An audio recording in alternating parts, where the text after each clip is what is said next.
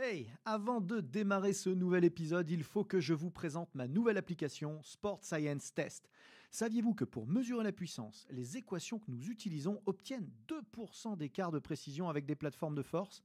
Saviez-vous que l'algorithme de Sport Science Test permettait simplement en filmant le mouvement de savoir quels muscles étirer ou renforcer pour l'optimiser? Que vous pouviez tester l'endurance de dizaines de joueurs à la fois sans jamais vous tromper? Et ce n'est qu'un tout petit aperçu de ce que c'est faire Sport Science Test pour seulement 99 euros par an et de toute la science et la méthodologie que nous avons mise dedans avec les équipes ABD Digital. Alors n'attendez surtout pas pour la tester car l'essai est gratuit. Bon épisode à tous. Hey, it's Ryan Reynolds and I'm here with Keith, co-star of my upcoming film If, only in theaters May 17th. Do you want to tell people the big news? All right, I'll do it. Sign up now and you'll get unlimited for $15 a month in six months of Paramount Plus Essential Plan on us. Mintmobile.com slash switch. Upfront payment of $45 equivalent to $15 per month. Unlimited over 40 gigabytes per month. Face lower speeds. Videos at 480p. Active Mint customers by 531.24 get six months of Paramount Plus Essential Plan. Auto renews after six months. Offer ends May 31st, 2024. Separate Paramount Plus registration required. Terms and conditions apply if rated PG. ABD Podcast, toute l'information vulgarisée sur les sciences du sport appliquées au terrain. Préparation physique, réathlétisation, réhabilitation fonctionnelle, prévention, récupération, vous apprendrez tout des meilleurs experts de la planète prépa physique. Bonjour à tous, Aurélien Broussal-Derval pour un nouvel épisode ABD Podcast et je reçois une nouvelle fois Florence Garnier. Florence, merci de revenir. Merci à toi de l'invitation. Et c'est top parce que sur le premier épisode, on avait parlé de manière euh, très transversale de l'ergonomie, euh, pas mal en lien avec la prévention et finalement on a débordé pas mal sur la performance. Et on a euh, déployé tout un tas d'outils sur lesquels on va revenir progressivement. Et là aujourd'hui, j'aimerais qu'on revienne sur, sur la vidéo, sur l'utilisation de la vidéo au service de la performance et de la prévention dans, un système justement de, prise de décision affinée. Euh, c'est un peu ça, l'ergonomie du sport. C'est un peu ça ton métier, trouver, euh, trouver des chemins qui vont aider, euh, aider à corriger des problèmes, peut-être détecter des problèmes parfois, en tous les cas, aider à la prise de décision des techniciens.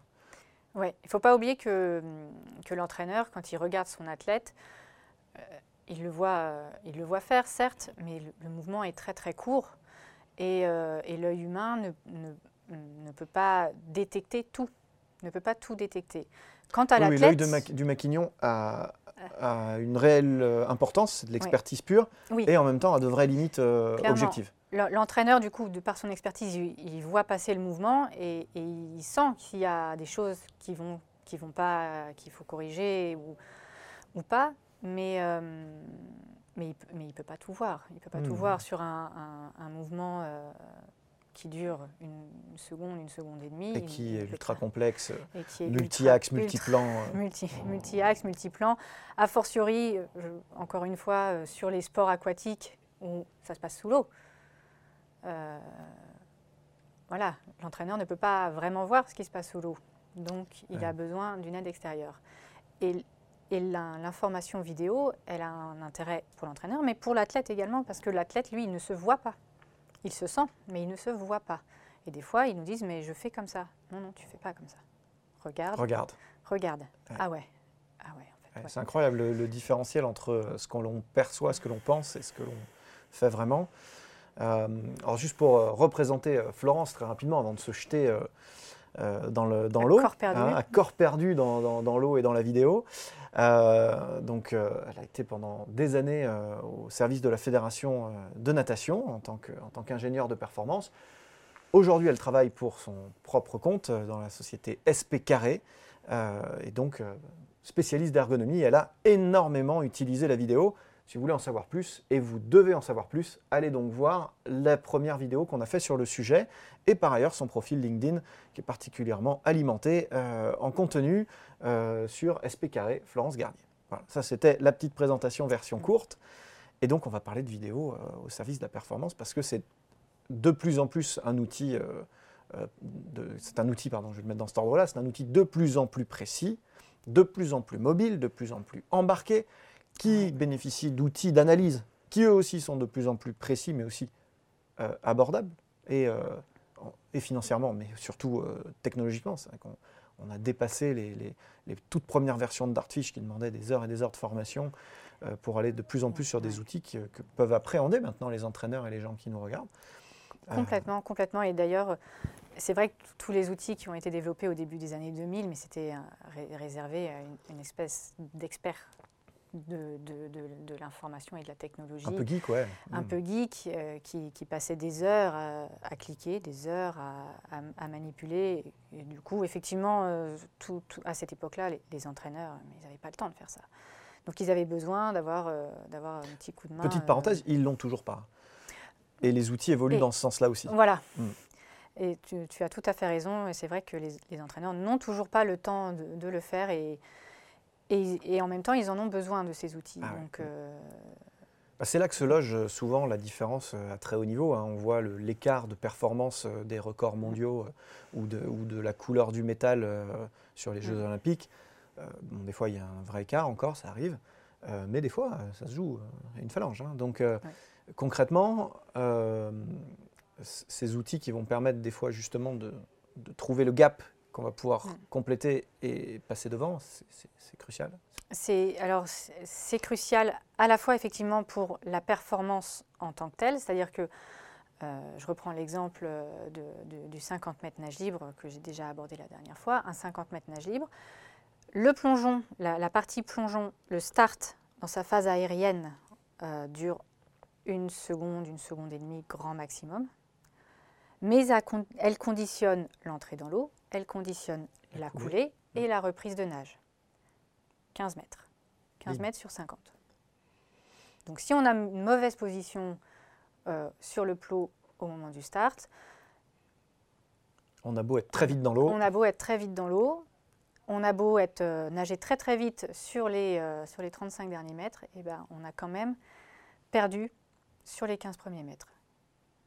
15 ça, premiers mètres, ça, fait donc 30% de la course. C'est de la performance instantanée. Ce que je, ce que je dis souvent, c'est que, la, bon, je ne prêche pas pour ma paroisse en disant ça, mais la prépa physique, euh, bon, euh, ça se mérite. quoi. C'est-à-dire que concrètement, pour devenir un peu plus fort, un peu plus vite, euh, ça va prendre des mois, des années parfois, pour des gains marginaux qui, des fois, se transfèrent même pas dans l'activité. Donc, mm.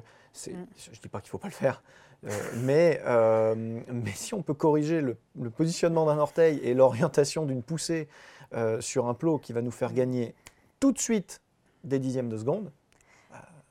Et, et, conjointement, du coup, tout le, comment dire la, la partie euh, effectivement euh, mécanique de dire avec la vidéo on a vu un truc et ça va être immédiat faut pas non plus y croire. Fantasmer. c'est pas, pas, pas, un hmm. fantasme.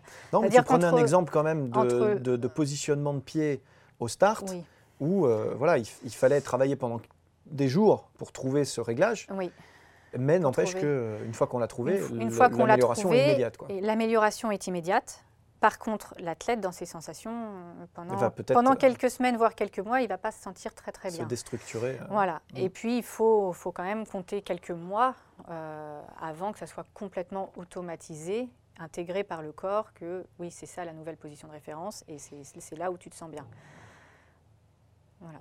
Donc, euh, et, et, du coup, comme je disais, conjointement à la préparation physique, il y a, y a, un travail à faire. La, il ne faut pas penser l'entraînement, la préparation physique, l'analyse vidéo. Non, ils sont tous les trois l'un au service de l'autre. Ils travaillent en synergie. Hmm.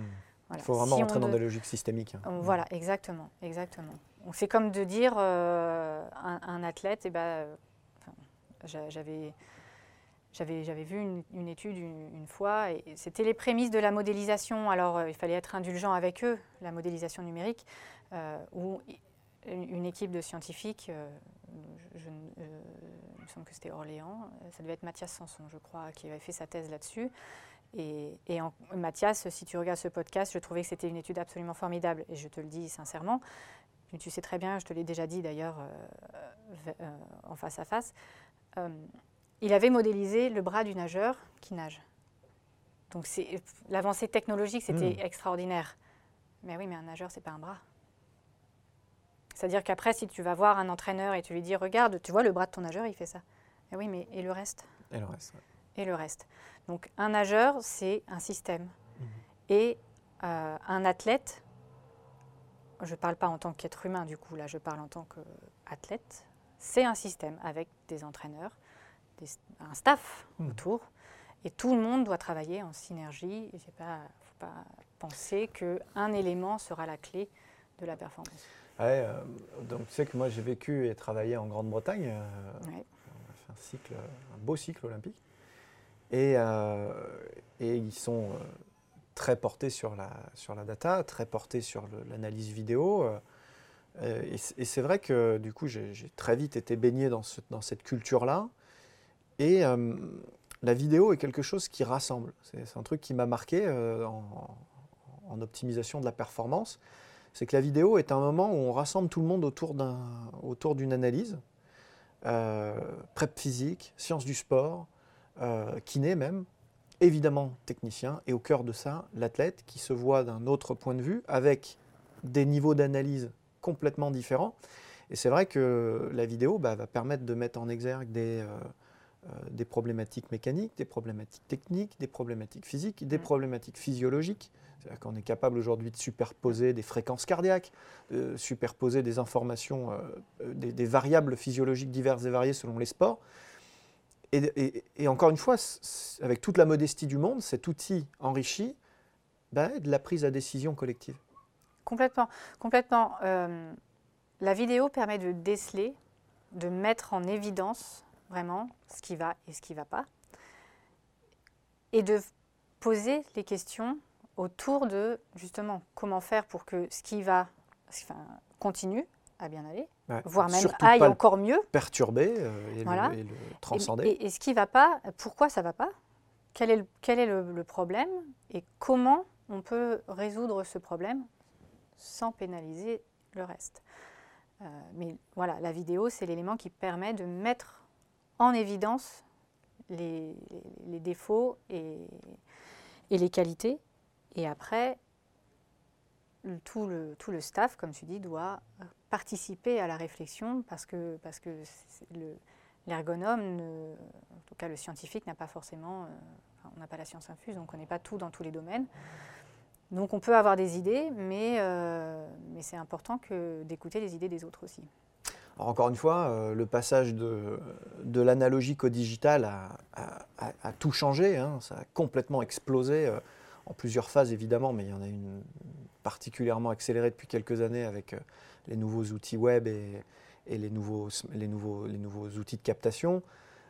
clairement, on a progressé dans la prise de vidéo, dans la prise de vue. On a progressé dans la portabilité des outils, c'est-à-dire que les outils high-tech sont beaucoup plus précis, mais les outils nouvelle euh, génération de smartphones bah, permettent d'avoir euh, déjà de la prise de données plus modeste, mais ultra transportable et, euh, hyper, hyper facilité. Mais on a aussi progressé ensuite dans les outils de traitement de ces vidéos, que ce soit les outils de montage ou les outils de décodage de la vidéo et d'analyse, et ensuite dans, dans, la maîtrise de l'analyse vidéo en termes de, de savoir-faire et c'est là-dessus que tu vas aussi nous, éclairer. Alors je, je, te coupe juste, et je voudrais vraiment pointer du doigt, comme tu dis, euh, maintenant la, captation vidéo, euh, bah, c'est quelque chose, c'est un élément qui est très facile, avec, comme tu dis, les smartphones, les tablettes, les machins. Et, je voudrais quand même, encore une fois, sans être donneuse de leçons, euh, mettre en garde contre l'effet pervers de, de ça. Il ne faut pas systématiser la vidéo Hmm. Euh, ça reste un outil parmi d'autres. Hein. Ça reste un outil parmi d'autres et, il ne faut pas que, que, chaque séance ou que chaque compétition soit l'objet euh, d'une vidéo euh, qui soit prise en plus avec des angles plus ou moins bons, plus ou moins intéressants et qui pourrait donner des, du coup des fausses informations. C'est-à-dire que si on veut filmer une course de natation pour pouvoir faire une analyse de course, Bon, le mieux, c'est quand même d'être perpendiculaire au bassin, mais si on n'y a pas accès à cette position-là et qu'on veut faire la vidéo quand même et qu'on la fait en travers, euh, on va faire l'analyse de course et, forcément, en termes de précision hmm. et en termes de qualité, il faudrait pas on risque d'avoir des mauvaises informations. Et prendre des mauvaises décisions. Et prendre des mauvaises décisions. Hmm. Ouais, ouais, euh, et puis il ne faut pas que ça tourne à l'obsession non plus. C'est-à-dire que concrètement, euh, voilà, à un moment donné, on organise une prise de mesure, on organise une, ana- une analyse, on cherche euh, à accomplir des choses. Euh, il ne faut pas que ça tourne systématiquement à la, à la consommation de temps, parce que même si on a divisé le temps de captation, traitement, analyse, probablement par 10 en Oh oui. 10 ans, euh, et ça s'est encore accéléré sur les cinq dernières années, reste que bah, on a une séance de prise de, de prise de vue, une séance d'analyse, et puis ensuite une séance d'interaction avec le- avec l'athlète. Donc tout ça prend du temps, c'est du temps qu'on consacre En tout pas cas, à si on d'autres veut le faire choses, bien. si on veut le faire bien. C'est du temps qu'on ne consacre pas à autre chose, donc ça ne peut pas non plus être systématique. Il faut, Non.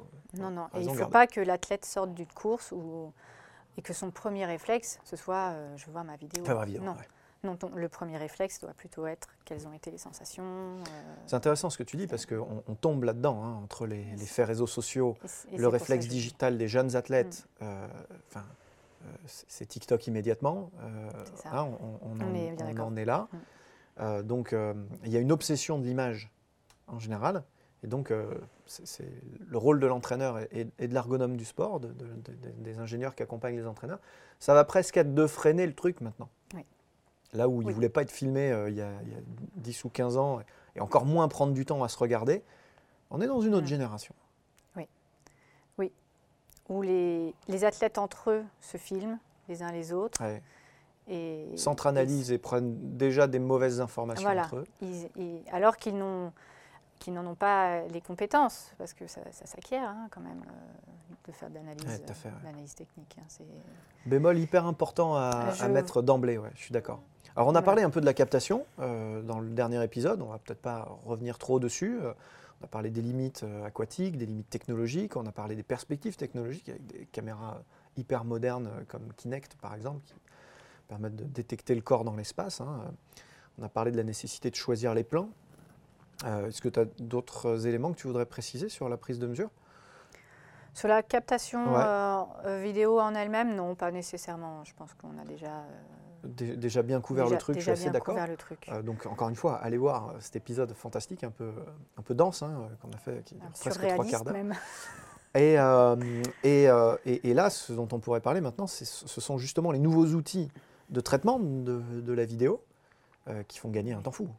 Oui, oui, oui les, les premiers, les premières analyses qui se faisaient sous les, sous les de 2003, mais ça, prenait un temps, un temps C'était fou. déjà Ça- pour l'époque de superbes déjà- outils, hein. C'était c'était magnifique, mais ça demandait déjà des heures et des heures de formation. Initial, ouais, c'était Voilà, une vraie, une pour- vraie pour- compétence. pour Il y avait pouvoir, des euh, entraîneurs certifiés d'Artfish Exactement. qui pouvaient utiliser l'outil et ceux qui ne pouvaient même pas l'ouvrir. En fait. On l'ouvrait, moi je me rappelle mon premier réflexe, comme Photoshop. Tu sais, 90% des gens qui ouvrent Photoshop, le- la, le- première fonction qu'ils font, c'est de le fermer. Et ben, C'était pareil avec Dart- Dartfish. Là, on est loin de ça aujourd'hui. Parce que les meilleurs coachs sont ceux qui n'arrêtent jamais de se former, parce que vous n'avez jamais assez de temps pour vous et pour votre passion, parce que rester au top de nos métiers en constante mutation est un game changer pour vous démarquer de la concurrence, eh bien j'ai développé une série de formations en ligne qui vont vous permettre rapidement et à moindre coût temporel comme financier de rester à la pointe des connaissances théoriques et scientifiques, à la mode des techniques et exercices de terrain. Depuis le sport santé, en passant par le coaching loisir jusqu'à la très haute performance, deux univers vous attendent. Un univers théorique et de méthodologie que j'aborde dans mes webinaires, thématique par thématique, et puis un univers pratique de terrain que j'aborde dans mes workshops. Tout cela sans bouger de chez vous et à votre rythme, puisque vous pourrez voir et revoir à volonté les contenus dans votre espace de formation. Pour agrémenter votre expérience, du contenu téléchargeable inédit et des quiz pour confronter vos nouvelles connaissances. Alors n'attendez plus et choisissez la thématique qui vous fait vibrer. Que vous soyez coach, kiné ou entraîneur, il y a forcément un sujet qui vous attend sur votre espace de formation. Je suis Aurélien Broussal-Derval, je suis préparateur physique, conseiller en sciences du sport et formateur depuis de nombreuses années et je mets tout en œuvre pour vous accompagner dans votre mise à jour de compétences. Là, maintenant, on, est, sur des, outils qui sont tellement intuitifs. Alors, déjà, les outils sont intuitifs et, nous, on a appris à, à se servir de ces outils aussi. On, est sur des générations maintenant, euh, les, jeunes, ergonomes du sport qui arrivent sur le marché du travail et qui ont, qui ont 20 ans, 25 ans, ils sont baignés là-dedans. Ouais. Voilà. Les jeunes Ils sont entraîneurs. déjà acculturés. Il y a une. Et voilà, les, je- Mm. les jeunes entraîneurs euh, qui, qui, qui commencent à utiliser ces outils-là, ils, ils connaissent. Ils- ça ne leur pose pas de problème de, de s'imprégner de ces outils parce que voilà, ils, ont, ils sont acculturés à ça. Et ça, c'est important de le dire aussi. On- non seulement les outils changent, mais, mais les, les hommes ont changé aussi. Clairement. Et leur Voilà. rapport à l'outil. Et leur rapport à l'outil. Euh, du coup, les outils, bah, aujourd'hui, ouais, le digital, il y a même des outils de- d'analyse en ligne. Quoi. On n'a même plus besoin de logiciels installés sur un PC hyper puissant. La, la moindre tablette a déjà toute la puissance nécessaire pour traiter l'information. Exactement, exactement. Il y a et des logiciels, donc des, des logiciels, des applis euh, pour tablette et pour smartphone où euh, effectivement on peut filmer et immédiatement on, on annote les angles, euh, on fait des ralentis, des zooms. euh, c'est- très très facile, c'est très très intuitif. Euh, Peut-être un peu trop même Mhm. finalement, puisque on- du coup on, on- on a tendance à, à faire beaucoup et on est noyé sous une masse de données et d'informations dont on ne sait pas forcément quoi faire derrière. Et ça, ça fait partie de la troisième partie. Juste avant d'y aller, euh, dans cette troisième partie où on analyse euh, et on, on sort la data, et c'est le rôle encore une fois de l'ingénieur ou du data scientist ou du sport scientist ou du préparateur physique, ça dépend des structures, euh, qui est en charge de ça, de, de mettre à disposition de l'entraîneur euh, du contenu pertinent, du contenu utile. C'est un premier filtre. On peut imaginer que de plus en plus les outils vont le faire eux-mêmes et que peu à peu euh, le, le big data va nous permettre de sortir de l'info pertinente et on va savoir de plus en plus ce qui est pertinent et ce qui ne l'est pas. Euh, avant ça, euh, quand on, capte de la vidéo, ce qui est important, tu en parlais, c'est le, frame rate, c'est la, fréquence de- d'enregistrement. Euh, alors, sur des caméras à très haute fréquence et très, haute qualité, le sujet ne se pose pas, mais quand on capte de l'information avec des smartphones, par exemple, sachez que tous les smartphones ne sont pas égaux. Et, y compris dans le très haut de gamme, je l'expérimente depuis quelques années avec Jean-Benoît Morin. On est en train de travailler notamment sur l'élaboration d'une nouvelle application de testing euh, euh, sur, euh, avec un autre Garnier d'ailleurs, qui s'appelle Clément, euh, qui, est, qui est un ingénieur avec qui je travaille là-dessus. Et on se rend bien compte que les capteurs et physiques et logiciels Apple, par exemple, sont devant les systèmes Android qui doivent dealer avec plein de types de, de caméras différentes. Et du coup, ben, clairement, quand on mesure par exemple un profil force-vitesse ou une impulsion au sol, eh ben, il nous manque des images sur. euh, pourtant, je suis chez Samsung, hein, j'ai pas d'action Apple, euh, j'ai un, un Note 20, euh, donc le plus top du top des smartphones oui, euh, Samsung, et c'est moins bien que, que, que même la génération précédente d'iPhone en termes de nombre d'images affichées à l'écran quand on fait un vrai ralenti, image par image. Et ben, il me manque des images sur mon Samsung, oui. ça pose de vrais problèmes. Donc, choisissez bien vos outils, non pas en fonction de la mode ou de ce que vous aimez manipuler, mais euh, de ce que vous voulez vraiment faire. Si vous voulez beaucoup d'images, il vous faut un iPhone. Voilà, euh, bien réfléchir effectivement à la, fréquence d'acquisition des images, parce que c'est vrai que sur un sport type athlétisme ou, euh, ou natation, où un mouvement dure une seconde à tout casser, euh, si on enregistre à 25 images par seconde ou à 100 images par seconde, on ne voit pas la même chose. Et, c'est vrai que moi, quand j'ai commencé, euh, il, y a, quasiment 15 ans, quand j'ai commencé un petit peu à faire de l'optimisation de la performance et qu'on n'avait que des images, enfin que des enregistrements à 25 images par seconde, et ben, de temps en temps, on voyait qu'il se passait quelque chose et puis, et puis il manquait une information entre deux. Mais qu'est-ce qui s'est passé entre les deux? Et, Il manque et- une image. Et, et on ne savait pas. Qu'est-ce qui s'est Mhm. passé entre les deux? Et on ne savait pas. Donc on le voit, on a utilisé beaucoup MyJump hein, tu sais, pour mesurer Mm. les, les profils force-vitesse. Euh, D'ailleurs, on, euh, on le fait en, en- en- en vertical et en horizontal aussi, ce qui est intéressant pour le plongeon. Et, euh, eh ben euh, voilà, euh, les iPhones à partir de l'iPhone 6, ils sont en 240. Les, les iPad Pro à partir de il y a 3-4 ans, ils sont passés en 120. Euh, donc 120 déjà, il nous manque des images par rapport aux Mhm. 240, c'est clair. Ça suffit à faire des profils force-vitesse assez précis, mais on est en dessous en termes de qualité. Eh ben, Les derniers Android sont encore un peu en dessous de ça. On, on a du mal à l'évaluer parce que ça ne l'affiche pas. Mais on est encore un peu en dessous de ça pour bah, niveler euh, le système par rapport à tout- tous les devices euh, qui sont Mm. proposés par les fabricants. Et du coup, euh, Ouais. bah, ça pose des vrais problèmes. et l'autre élément à prendre en compte aussi, c'est la qualité de l'image. Elle-même, ouais. Voilà, en gros le nombre de pixels euh, sur une image. Parce que déjà, si on- plus on est loin et, et moins on voit bien. Donc quand on veut filmer une course depuis les gradins, bah, si on est, euh, si on est ne serait-ce qu'en 1080, eh ben, l'athlète il est flou quand même. hein. Ouais, il faut. Donc, ne pas hésiter finalement à, à augmenter la qualité. Effectivement, c'est peut-être pas le même prix, mais euh, 2,7K, 4K. Euh, et maintenant, on monte 8K, jusqu'à 8, 10, il me semble. Euh, bon, ça fait des vidéos extrêmement lourdes, eff- eff- extrêmement lourdes à traiter. euh, Mais si mais on va dans le, néanmoins, dans le haut si niveau on- et dans la précision. mais néanmoins, voilà, si on veut faire du haut niveau, ben, il, faut, il, faut, il faut ça. Il faut ça.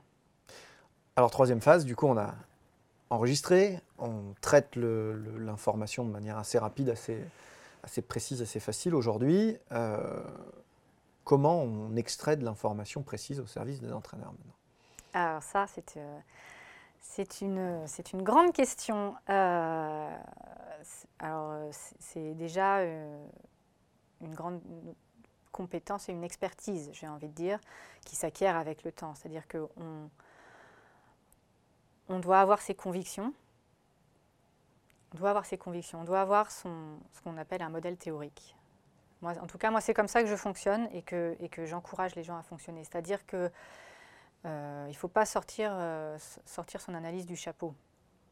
Voilà, on n'est pas des magiciens, on n'est pas euh, bon bah on n'a qu'à faut di- se- on qu'à faut dire se qu'il faut, raccrocher à un chemin. il faut se raccrocher effectivement à, à des, à, de, à de la science et à de, et à de l'expertise et, donc euh, se créer son modèle théorique. Donc pour ça, le mieux, bah, c'est de lire de la littérature scientifique, hein, pas, des thrillers, ça sert à rien. Donc euh, vraiment, voilà, aller lire, aller chercher dans la littérature scientifique ce qui est dit sur le sujet, confronter des opinions de scientifiques qui vont pas forcément être d'accord, mais c'est essentiel. Et puis regarder ce que font les athlètes eux-mêmes. C'est-à-dire que je, je reprends encore l'analyse du plongeon parce que j'ai vraiment beaucoup beaucoup travaillé dessus et et que, Et que ça s'y prête bien parce et qu'en que c'est en dehors de l'eau. et voilà, et que ça s'y prête bien, effectivement, et que j'ai pu euh, assez aisément avoir accès à, à des, à des vidéos euh, de- d'athlètes internationaux, euh, parce qu'on les, on les accueille sur des compétitions. Donc, j'ai pu faire des vidéos des meilleurs athlètes mondiaux.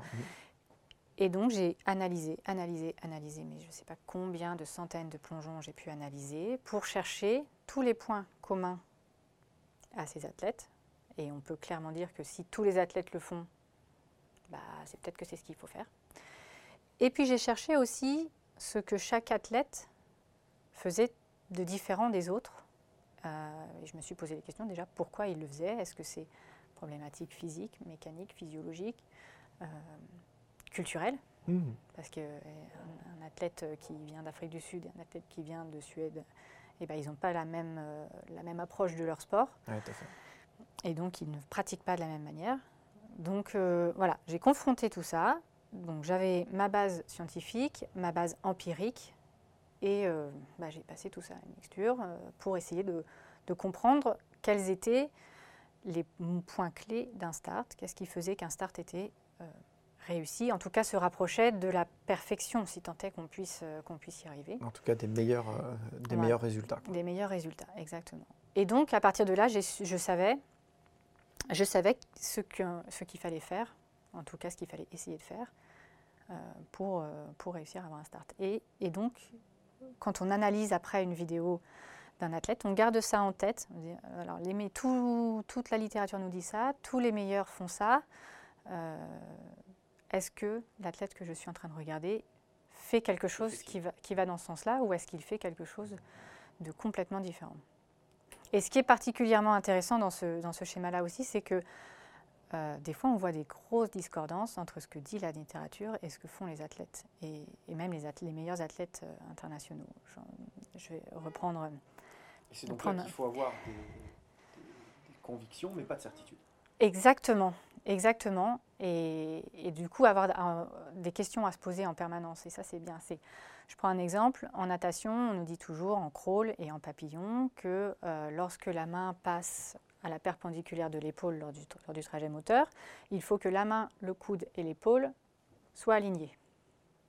Parce que mécaniquement, biomécaniquement parlant et en termes de mécanique, mécanique des fluides, c'est la position optimale. Sauf que bah, moi, j'ai eu la chance de pouvoir filmer euh, tous les meilleurs athlètes euh, du monde qui étaient venus sur des compétitions en France et je les ai pu les filmer sous l'eau.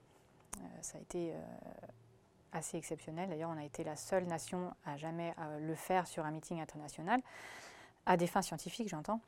et je me suis rendu compte que aucun ne le faisait. Hyper intéressant. Aucun ne le faisait. Mais pourquoi? Alors pourquoi on leur dit de le faire? Et en tout cas, on dit à nos athlètes euh, des tout petits, il faut que tu fasses, comme ça. Ah ouais, mais en fait, non, ils ne le font pas. Les plus performants ne le font pas. Pourquoi? Pourquoi? Et donc, voilà, il faut avoir, comme tu dis, des convictions. Et en même temps et en même temps se laisser, euh, se laisser la possibilité de, d'avoir, euh, d'avoir des chemins inverses. C'est hyper intéressant effectivement, on a d'abord, d'abord, il faut laisser un peu de magie. Je pense que le désenchantement du monde a ses limites aussi. Et en, mm. très haute performance, euh, on le voit plus qu'ailleurs. À un moment donné, il y a un truc déraisonnable, presque, presque, ouais, presque magique euh, sur, sur la haute performance. Euh, je reste persuadé que les, sciences peuvent parfois nous, nous, nous, perdre en route à chercher toujours un détail trop, trop précis. Il faut des fois prendre un peu de recul et et rester, euh, et rester humble par rapport à, ce qu'on va observer. Et puis ensuite, le deuxième élément qui ressort de ce que tu me dis et que je, je partage pleinement, c'est la connaissance fine spécifique de ce que l'on cherche à analyser. C'est-à-dire que une des limites probablement de la science, c'est que les gens sont spécialistes en mécanique, sont spécialistes en physiologie, sont spécialistes en plein de secteurs, puis souvent ils ne sont pas nageurs. Et du hmm. coup, ben, leur, euh, leur analyse va être parfois naïve et donc riche, et puis souvent naïve et donc un peu biaisée, un peu simplifiée, et passer à côté de, finesse qui ne s'acquiert qu'en pratiquant euh, des années et des années, euh, et, en, observant des années et des années euh, la discipline spécifique. Donc c'est vrai que c'est important de, garder vachement d'humilité par rapport à tout ça, et de, se dire, ok, j'ai mon chemin, j'ai mon cadre méthodologique, il est nécessaire, et en même temps, je m'autorise toute transgression nécessaire à l'optimisation de la perf. Exactement. et je, reprendrai un, dernier exemple qui va aussi dans ce sens-là, c'est que pendant, pendant des années, et je pense que tous les entraîneurs de France l'ont fait, c'est de dire quand tu nages en crawl, attention, tu ne respires pas avant le, enfin, tu ne respires pas au dernier mouvement avant le virage et tu ne respires pas au premier mouvement après le virage. Ça, on l'a tous entendu, aussi bien en tant que nageur euh, que en tant qu'entraîneur, on l'a tous entendu dire et on l'a tous dit. Et sauf que euh, en faisant des analyses vidéo de compétition, euh, on s'est rendu compte que un nageur de 1500 mètres qui fait ça en bassin de 25, bah, il passe un tiers de sa course en apnée. Alors, questionnement. Est-ce qu'on continue dans cette direction-là en disant, bah oui, on l'entraîne. On l'entraîne à l'apnée, à être capable de performer sur un 1500 qui dure 15 minutes quand même, en passant un tiers de son temps en apnée? Ou est-ce que ou est-ce que finalement, bah, c'est pas grave s'il respire avant et après Après, moi, je ne suis pas entraîneur, c'est pas, c'est pas à moi de prendre cette décision. Mais en tout cas, tu délivres des informations. Mais en tout cas, voilà. Et je pense que, et je pense que ça peut révolutionner, en tout cas, les méthodologies d'entraînement. Et, Avec l'éruption d'un peu plus de gestion de l'hypercapnie et de, euh, de la respiration et de l'apnée dans les performances explosives. Euh, ça a du sens, ça a du sens. C'est partie des thèmes que je vais aborder avec un, autre, un, autre invité, euh, spécialiste de respiration, justement, euh, euh, très bientôt. Bon, super. En tout cas, merci beaucoup d'avoir partagé tout ça avec nous une nouvelle fois. C'est super de t'avoir eu. Tu reviens vraiment quand tu veux. Florence Garnier, vous pouvez la suivre sur SP Carré, sur les différents réseaux sociaux, principalement LinkedIn, voilà, où elle est, elle est très active. Donc n'hésitez pas à vous mettre à jour, suivre euh, euh, ces, nouvelles publications. Vraiment, merci encore une fois d'être euh, venu. Cet épisode fait partie d'une trilogie que vous pouvez retrouver en avant-première et en exclusivité sur le e-campus de transfert, mon partenaire digitalisation. Vous nous écoutez peut-être sur toutes les plateformes, hein, Spotify, Deezer, Apple Podcast ou Google Podcast. Vous avez peut-être regardé sur YouTube, mais n'hésitez pas à regarder sur mon site web, broussal-derval.com, parce que vous aurez une version enrichie de cet épisode et d'autres épisodes d'ailleurs, avec du contenu téléchargeable exclusif. Je vous remercie de votre fidélité et je vous dis à très bientôt. Flo, à très bientôt. Salut C'était ABD Podcast, votre émission 100% préparation physique et sciences du sport. Abonnez-vous, suivez-nous, partagez-nous. Écoutez-nous sur Google Podcast, iTunes, Deezer, Spotify. Regardez-nous sur YouTube ou directement sur www.broussal-derval.com.